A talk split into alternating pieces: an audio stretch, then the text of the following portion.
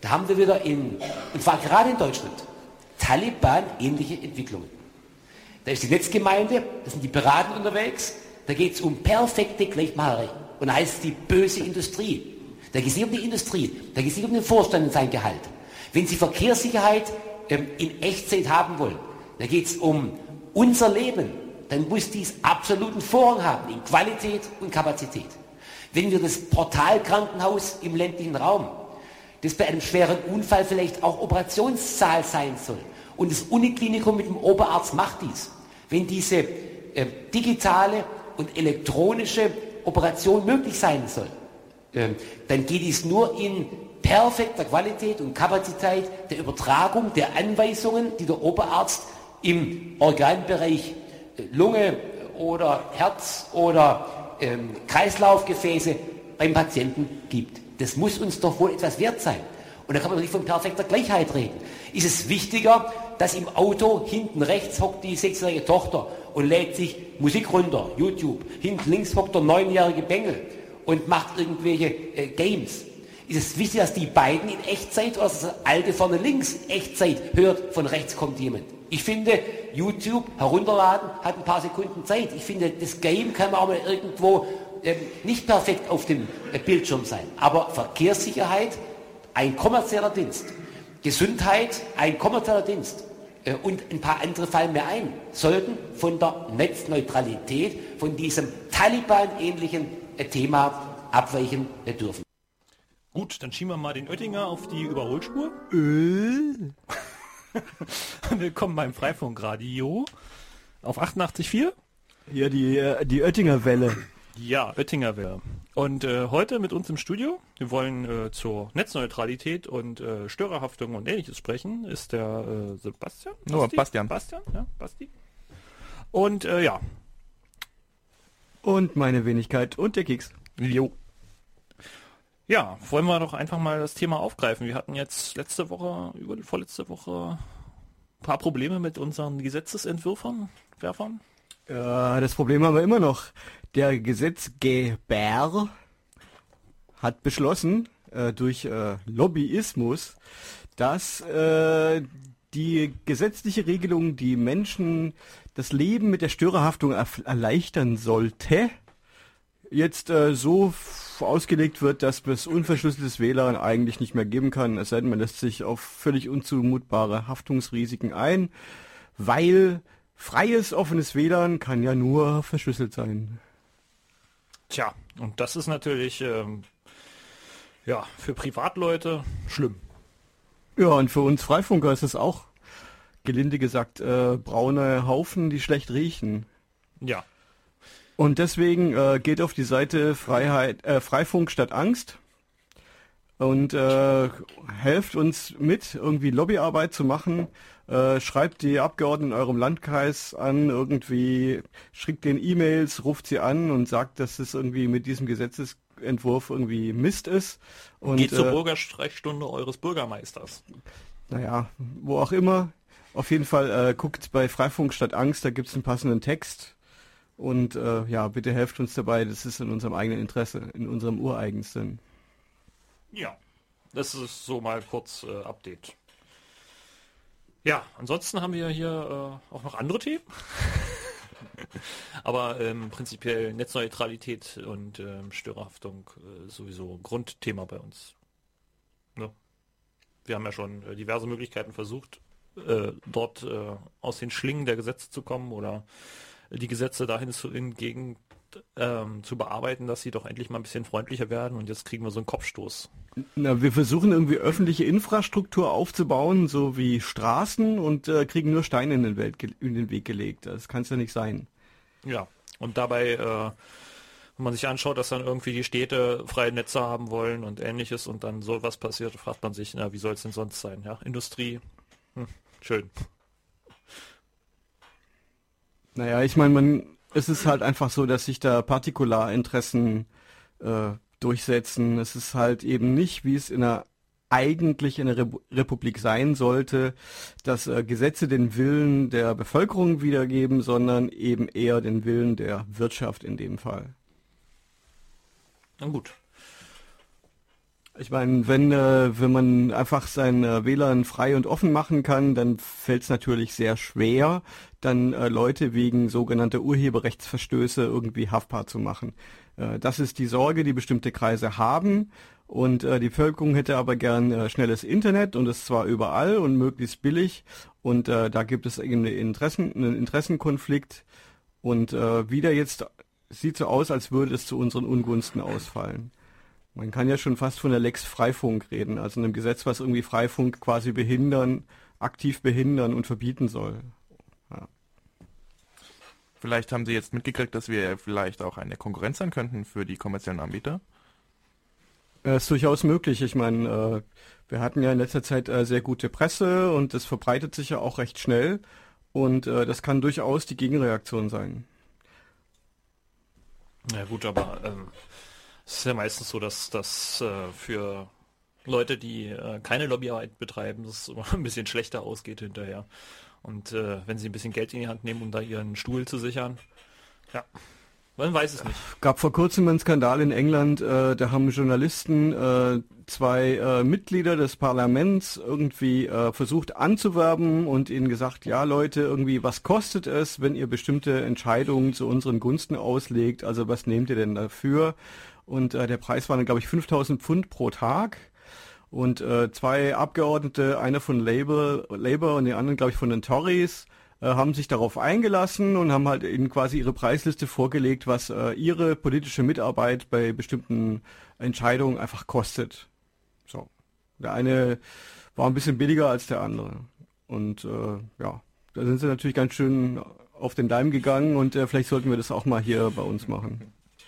Ich glaube nicht, dass es äh, wesentliche Unterschiede gibt. Also, naja, egal, da können wir jetzt vom Hundertsten ins Tausende kommen und dann haben wir gar nichts mehr mit Freifunk zu tun. Ja, aber vielleicht nochmal zum Thema Freifunk. Ähm, ist es jetzt für uns eigentlich so kritisch? Also offenes WLAN zu betreiben, naja, äh, machen wir ja, aber ähm, also wenn ich jetzt meinen VPN-Anschluss habe, bin ich ja eigentlich keine Privatperson mehr, oder? Für einen Freifunk. Ja, bei dir bleibt es ja eh nicht hängen, weil du das ja über, über VPN an Freifunk weiterreichst. Ja, und dann hat das Fre der Freifunk an sich ein Problem. Ja, aber, aber der, ja eben, und äh, Freifunk ist ja in dem Sinne, ist ja kein kommerzieller Anbieter. Also die Klausel, die da jetzt in diesem Gesetzentwurf drin ist, die Leute, die das kommerziell einsetzen, schützen soll, die greift für uns nicht. Weil wir nicht geschützt werden durch solche.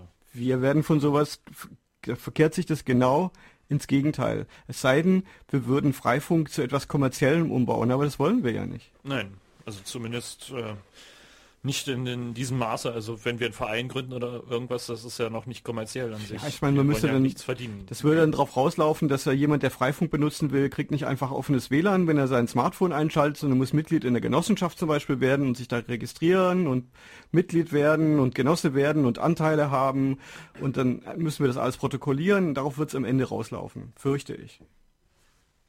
Ja, das ist die Frage, was, was macht man, wenn solche Gesetzentwürfe dann entstehen? Ja, also das eine sind jetzt irgendwie im Vornherein so viel wie möglich Gegenwehr zu produzieren und wenn es dann doch kommt, müssen wir uns äh, kreative Ideen einfallen lassen. Ich meine, das haben wir ja bisher auch immer versucht. Ja, darauf läuft es am Ende raus, dass wir kreativ damit umgehen, aber wir müssen diesen Unsinn verhindern, weil es geht ja nicht bloß um uns.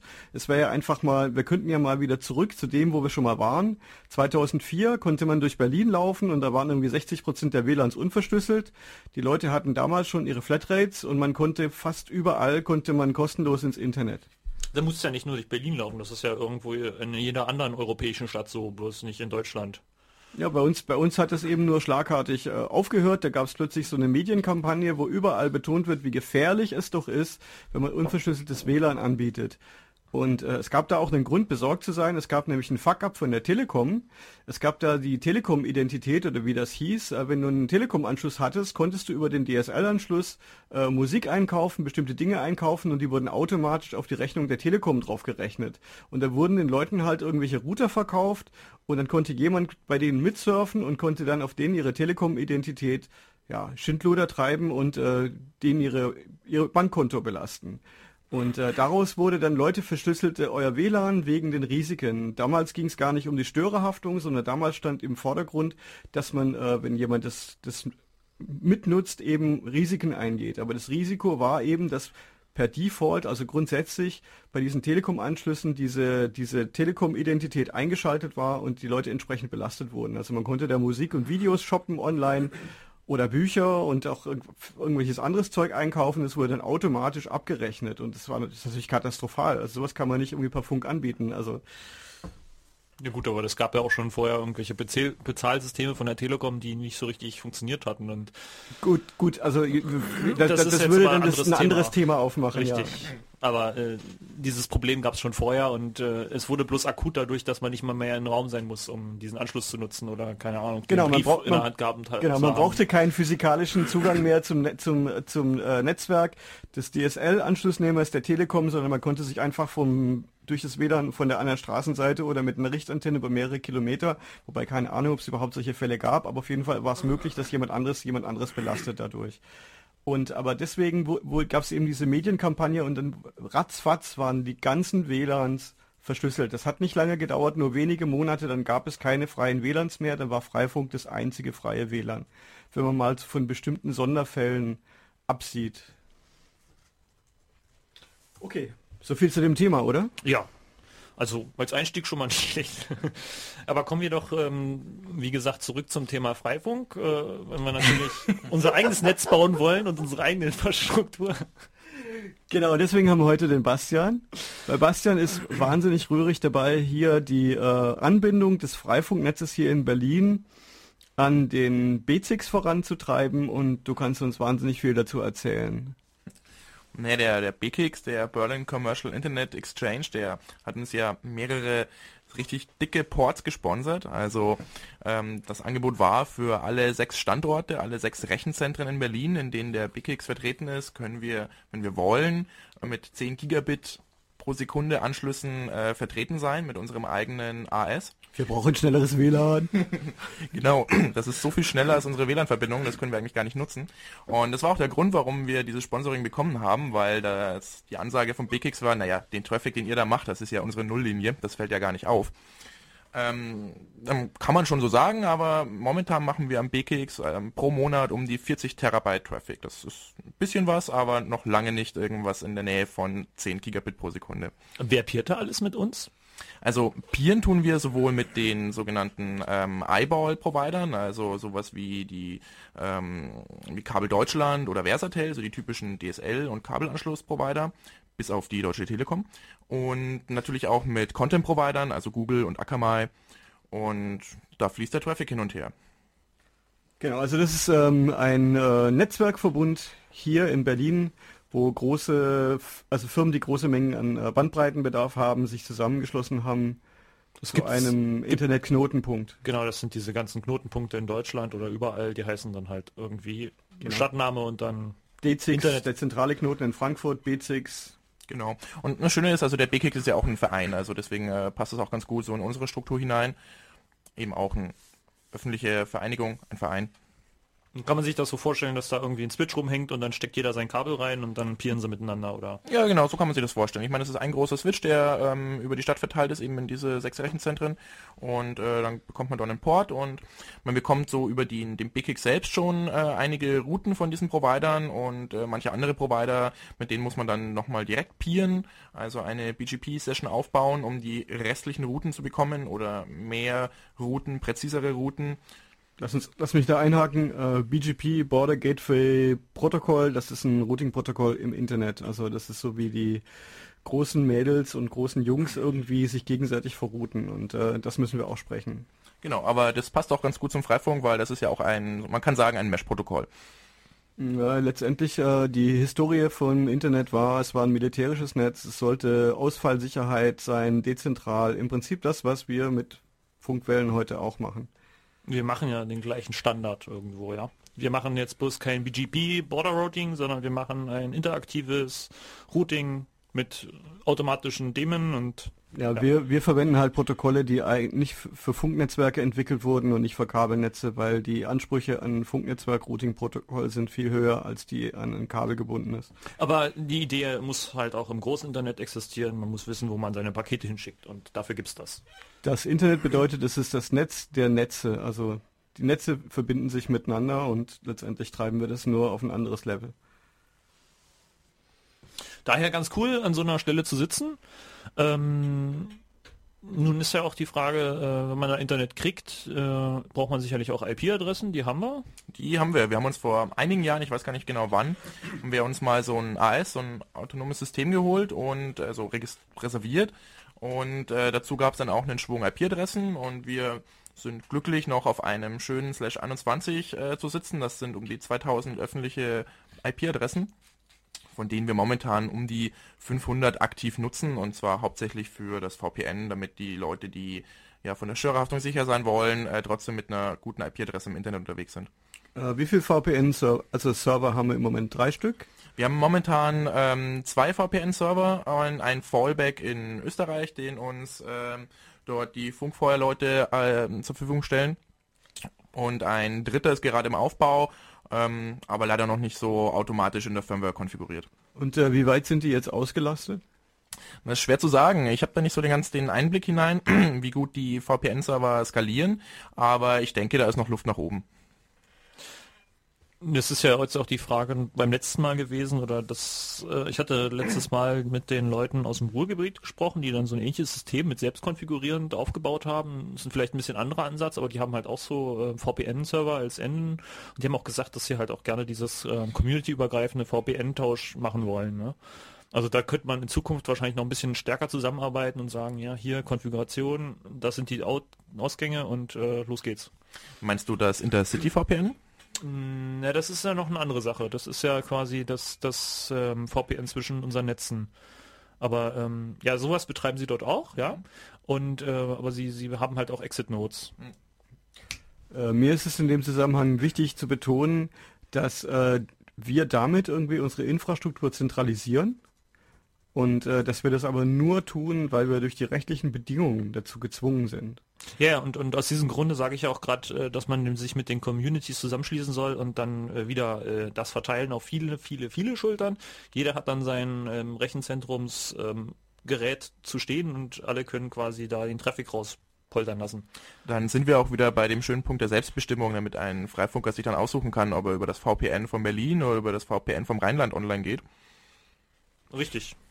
Und aber eigentlich, um nochmal auf die Störerhaftung zurückzukommen, muss es legal sein, dass man anderen Leuten irgendwie seine Infrastruktur frei zur Verfügung stellt. Das muss einfach drin sein. Das ist irgendwie, also Teil von einer vernünftigen Zivilisation. Das muss einfach drin sein. Tja, das ist genauso wie mit Straßen und allen anderen Gütern, die man so hat. Klar kann da einer ankommen und überall Mord zu verlangen, aber äh, irgendwann funktioniert das System nicht mehr, wenn du an jeder Halte, äh, jeder Kreuzung anfangen musst, bei jemand anders Geld zu bezahlen. Ja, aber genau, genau diese Kleinstaaterei, wo dann jeder irgendwie seine rot-weiß-rote Schranke hinstellt, genau das haben wir gerade. Ja, und das ist ja schon mal zusammengefallen. so im Prinzip. So, aber ich meine, damit haben wir das Thema äh, Backbone-Infrastruktur ja bestimmt nicht erschöpfend abgehandelt, oder? Nee, nee. Man kann ja zu dem BKX ja noch ein bisschen mehr sagen. Ähm, dadurch, dass wir, also wir sind momentan an einem Standort vertreten, aber planen schon den nächsten und wir können den BKX ja nicht nur für Internet nutzen, sondern wir können die Leitungen, die der BKX schon zwischen seinen Switchen verlegt hat, auch als Shortcut verwenden, um gewisse WLAN-Verbindungen ähm, ja etwas äh, zu entlasten und dann einfach durch die Glasfaserleitung äh, zu tunneln. Und das macht natürlich unser Backbone auch nochmal schneller. Genau, also nicht mehr alles geht nur noch drahtlos, sondern wir können wirklich auf eine sehr schnelle Glasfaserverbindung zurückgreifen. Ganz genau, aber das macht natürlich nur Sinn, wenn wir möglichst viele Standorte haben, die eben dieses äh, Glasfaser im Keller und WLAN auf dem Dach, so diese sogenannten Fiber-to-the-Roof-Standorte haben. Und da sind wir wieder am, am Plan für den nächsten Standort, diesmal so in der Nähe vom Südkreuz. Und ähm, das wird wahrscheinlich ein, ein sehr schöner Standort, weil wir dort einen richtig schönen hohen Turm haben und sogar ähm, Rechenzentrumsfläche unten und nochmal ähm, 19 Zoll Rex oben im Turm. Können wir uns richtig austoben. Wie kriegt ihr denn die Daten da weg? Mit äh, TCP und IP? Mitunter, ja. naja, das, das Interessante ist ja, ist ja aus unserer Funksicht, ähm, ja, wir haben zwei Standards, sage ich mal, A und B. Mhm. Und äh, ja, Kanäle extrem breit oder Naja, also, Verteilt ihr das übers Backbone und äh, dann runter oder? Naja, das wird wieder eine, eine, sehr spannende Frage, wie wir die Kanäle dort oben, dort oben nutzen werden. Und ähm, das Begehren, dass man mit diesem Standort peert, ist äh, mit Sicherheit bald sehr groß, weil ähm, das ist natürlich ein gut angebundener Standort. Ähm, da müssen wir uns mal echt Gedanken darüber machen, wie wir äh, die ganzen Antennen dort oben mit äh, welchen Kanälen wir sie versehen, damit wir möglichst viel Platz haben, um auch ähm, gute Bandbreite im WLAN zu erreichen. Hm. Naja, und äh, Basti und ich planen irgendwie am 21. März den ersten TV Whitespace Knoten auf der Zwingli-Kirche in Betrieb zu nehmen. Wuhu. Funken in Urheif. Genau, von daher gibt es da vielleicht noch ein bisschen mehr Bandbreite zu holen. Was erwartest du, wie viel Bandbreite da vielleicht verfügbar sein könnte? Nee, wir haben dann halt äh, 20 Megahertz Bandbreite und können dann unter Extrembedingungen haben wir dann 72 Megabit, also Rohdatenrate, sind also effektiv äh, 36 Megabit. Äh, das bringt jetzt nicht äh, wahnsinnig viel, aber es geht vor allem eben darum, ähm, halt auch auf der Straße eine bessere Abdeckung in die Breite zu haben und äh, halt auch in Bereiche vorzudringen, wo Bäume und Büsche dazwischen sind. Und haben wir dort auch andere Störsender wieder? Äh, nee, in dem Fall haben wir es nicht. Also da sind wir dann wirklich äh, die einzigen. Wir benutzen das Band exklusiv, aber wie gesagt, es ist erstmal nur für Testbetrieb. Äh, wir werden das heißt, äh, ja, die Lizenz nur bis Ende 2015 haben. Ähm, vielleicht beantragen, beantragen wir sie nochmal darüber hinaus, kann ja sein. Das wäre schön, ein eigenes Frequenzband für Freifunk. Ja, es gibt ja noch ein 869 MHz Frequenzband, wo man zumindest mit 5 MHz Bandbreite noch arbeiten könnte. Das kann man lizenzfrei nutzen und äh, die Hardware kann man im Prinzip umrüsten, sodass er auch das macht. Und äh, das können wir dann tatsächlich auch in der Breite machen. Ist aber dann halt nur ein Kanal, äh, nur 5 MHz Bandbreite, also eben nur ein Viertel der Datenrate, die man mit einem gewöhnlichen WLAN-Kanal erreicht. Naja, wird zum Surfen wahrscheinlich reichen. Äh, ja, also wie gesagt, ähm, Reichweite ist halt auch toll, wenn man irgendwo äh, auf dem Bauernhof äh, hinter Bäumen wohnt, dann kann einen so eine Frequenz halt viel besser erreichen und äh, da ist man dann sicherlich froh, wenn man da so seine paar Megabit drüber kriegt. Damit könnten wir den Link nach Potsdam vielleicht auch endlich mal schaffen. Na, ich meine, für so, für so Langstreckenlinks, da eignen sich halt am besten diese sehr kurzen Wellenlängen, also so 5 Gigahertz, weil da kriegt man eben die sogenannte Fresnel-Zone, also diesen äh, gedachten Rotationsellipsoiden um die um den Funkstrahl rum, den muss man sich ja vorstellen, der ist halt bei einer sehr kurzen Wellenlänge viel kleiner in ihrem Durchmesser, weil es ist eine Funktion der Wellenlänge und es ist also viel einfacher einen, äh, einen Turm zu bauen für eine 5 cm lange Wellenlänge als für eine 70 cm lange Wellenlänge. Also um die Fresnel-Zone frei zu haben. Die, die Mächtigkeit sind dann äh, bei 5 GHz auf 30 Kilometer nur 15 Meter und äh, im 60, 70 Zentimeter Band ist es dann halt ein, also richtig dick. Also von daher müsste man dann mit mehr Leistung funken. Nur halt, wenn man keine Sichtverbindung mehr hat. Äh, sobald eben so störende Objekte drin sind, die kann man tatsächlich besser durchdringen. Also für die Versorgung in die Breite ist es besser. Aber für Richtfunkstrecken sind nach wie vor diese äh, Gigahertz-Richtfunkstrecken viel besser. Und äh, da hat man ja auch, äh, da die Grundfrequenzen viel höher sind, hat man viel größeres Spektrum. Ja, also wir haben ja da in dem UHF-Bereich stehen uns, wir versuchen noch ein bisschen Lobbyarbeit zu machen, dass wir äh, einen größeren Bereich in dem UHF-Band auch für allgemeine Nutzung für digitale Kommunikation äh, bekommen. Weil im Moment ist es ja so, es wird eine Versteigerung vorbereitet, da werden 60 Megahertz aus dem UHF-Bereich versteigert und die gehen an die großen Telekommunikationsunternehmen und die werden sicher wieder viele Milliarden dafür bezahlen. Äh, Politiker werden sich wieder hinstellen und sagen, hey, wunderbar, wir haben jetzt wieder Steuergelder requiriert, äh, damit können wir die Breitbandversorgung in der Bundesrepublik ankurbeln, aber letztendlich wird die Bevölkerung das bezahlen, weil natürlich lassen sich die Firmen ihr exklusives Investment wieder refinanzieren und natürlich mit Zins und Zinseszins. Das klingt doch nicht so schön. Genau, aber es gibt ja jetzt schon die Technik des sogenannten Offloading, also die äh, zum Beispiel bei Telekom, ich weiß nicht, wie das heißt, äh, man kriegt einen Router von der Telekom, der macht dann halt einen WLAN-Hotspot auf. Und äh, wenn man Kunde ist und bei der Telekom auch diese WLAN-Hotspots mitnutzen kann, dann kann man die auch von anderen Kunden mitnutzen und äh, dadurch kann man dann mit dem Smartphone halt WLAN-Hotspots nutzen von der Telekom, die aber der nichtsahnende DSL Kunde von der Telekom bereitstellt, also sogenanntes Offloading. Ähm, da wurde die Technik wurde von der Firma Phon übernommen. Die hatten ja ursprünglich diese Idee von diesen Phoneros, Phoneras und ähm, Phon an sich war kein Erfolg, aber die Technik von Phon wurde halt weitergereicht an Telefonica und andere Gesellschaften, die damit sogenanntes Offloading betreiben. Und angenommen, wir würden für diese TV Whitespace Frequenzen eben eine Freigabe bekommen, dass wir vielleicht 80 oder 100 Megahertz äh, großes Band haben, dann können die das eben auch für Offloading nutzen. Das heißt, man könnte unter Umständen die mit ins Boot holen, um Lobbyarbeit dafür zu machen, dass eben ein Teil des Bandes nicht nur exklusiv denen gehört, wofür sie sehr viele Milliarden bezahlen und äh, was sie sich teilen müssen, ja, wo dann wenn es vier Gesellschaften sind, kriegt jeder 15 Megahertz Bandbreite. Das ist nicht wahnsinnig viel, aber sie könnten dann eben Offloading haben und das damit auch viel mehr in die Breite tragen. Und wir könnten das allgemein nutzen. Das wäre, finde ich, ein wunderbarer Gewinn. Das ist ja auch wieder das Prinzip, äh, was macht man denn da draußen für ein Netz? Ähm, es gibt ja skandinavische Länder, wo es ein Netz gibt und dann unterschiedliche Service Provider und in Deutschland hat man eben verschiedene Service Provider, die jeder ihr eigenes Netz aufbauen. Und da gibt es dann halt schon im Konzept Probleme. Und wenn man jetzt zum Beispiel so eine Technologie so sieht, äh, gibt es natürlich auch äh, verschiedene Leute, die da Anspruch drauf haben und oder Anspruch drauf haben wollen und äh, streiten sich. Also es fängt ja auch in anderen Beinen an. Ja, um es nochmal klarzustellen, also unser Vorschlag ist, dass 80 oder 100 Megahertz äh, großer Bereich freigegeben wird und äh, den kann dann jeder genauso wie vorher nutzen, aber halt nur für digitale Kommunikation, nicht fürs Babyphone oder irgendwelche andere Anwendungen, die einfach drauf losfunken und nicht gucken, ob sie andere stören.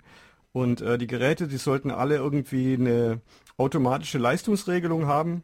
Also im Prinzip ähm, den Ministrel Blues, ja, was wir ja schon haben ähm, dass jedes Gerät nur so viel Sendeleistung nimmt, um halt mit der optimalen Datenübertragungsrate zu senden und äh, die reduziert, wenn es möglich ist, die bei gleichbleibender Datenrate zu haben, sodass alle mehr vom Band haben.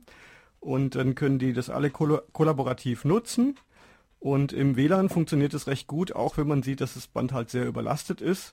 Aber ein weiteres Band wäre halt, wie gesagt, toll, vor allem wegen den besseren physikalischen Eigenschaften. Jo, ähm, jetzt äh, kommen wir langsam zum Ende unserer Sendung.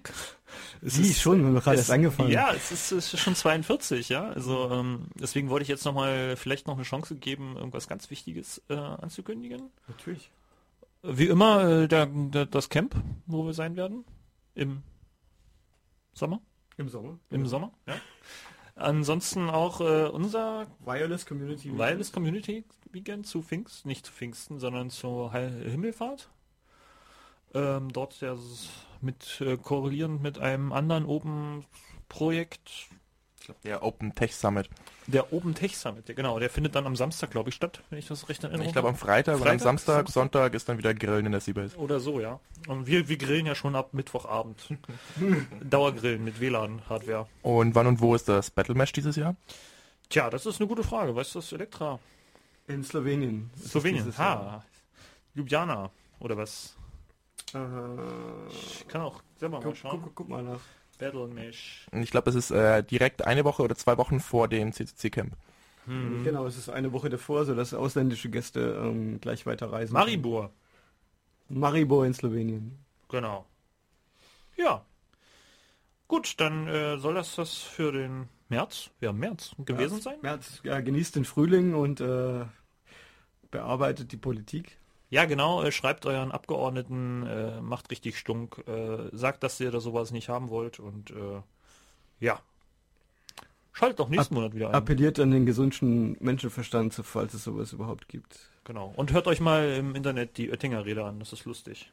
Genau, das hätten wir jetzt auch zum Abschluss noch, äh, wie er von der Autoproduktion redet. Ja, aber das ist wirklich bemerkenswert. Ja. Das ist wirklich, also eigentlich sollte man das auf Vinyl pressen und ja. 20 Minuten Oettinger. Sehr geil. Okay, aber ich mache jetzt trotzdem noch ein bisschen Musik und wir hören uns dann im April wieder. So sei es. Viel Spaß.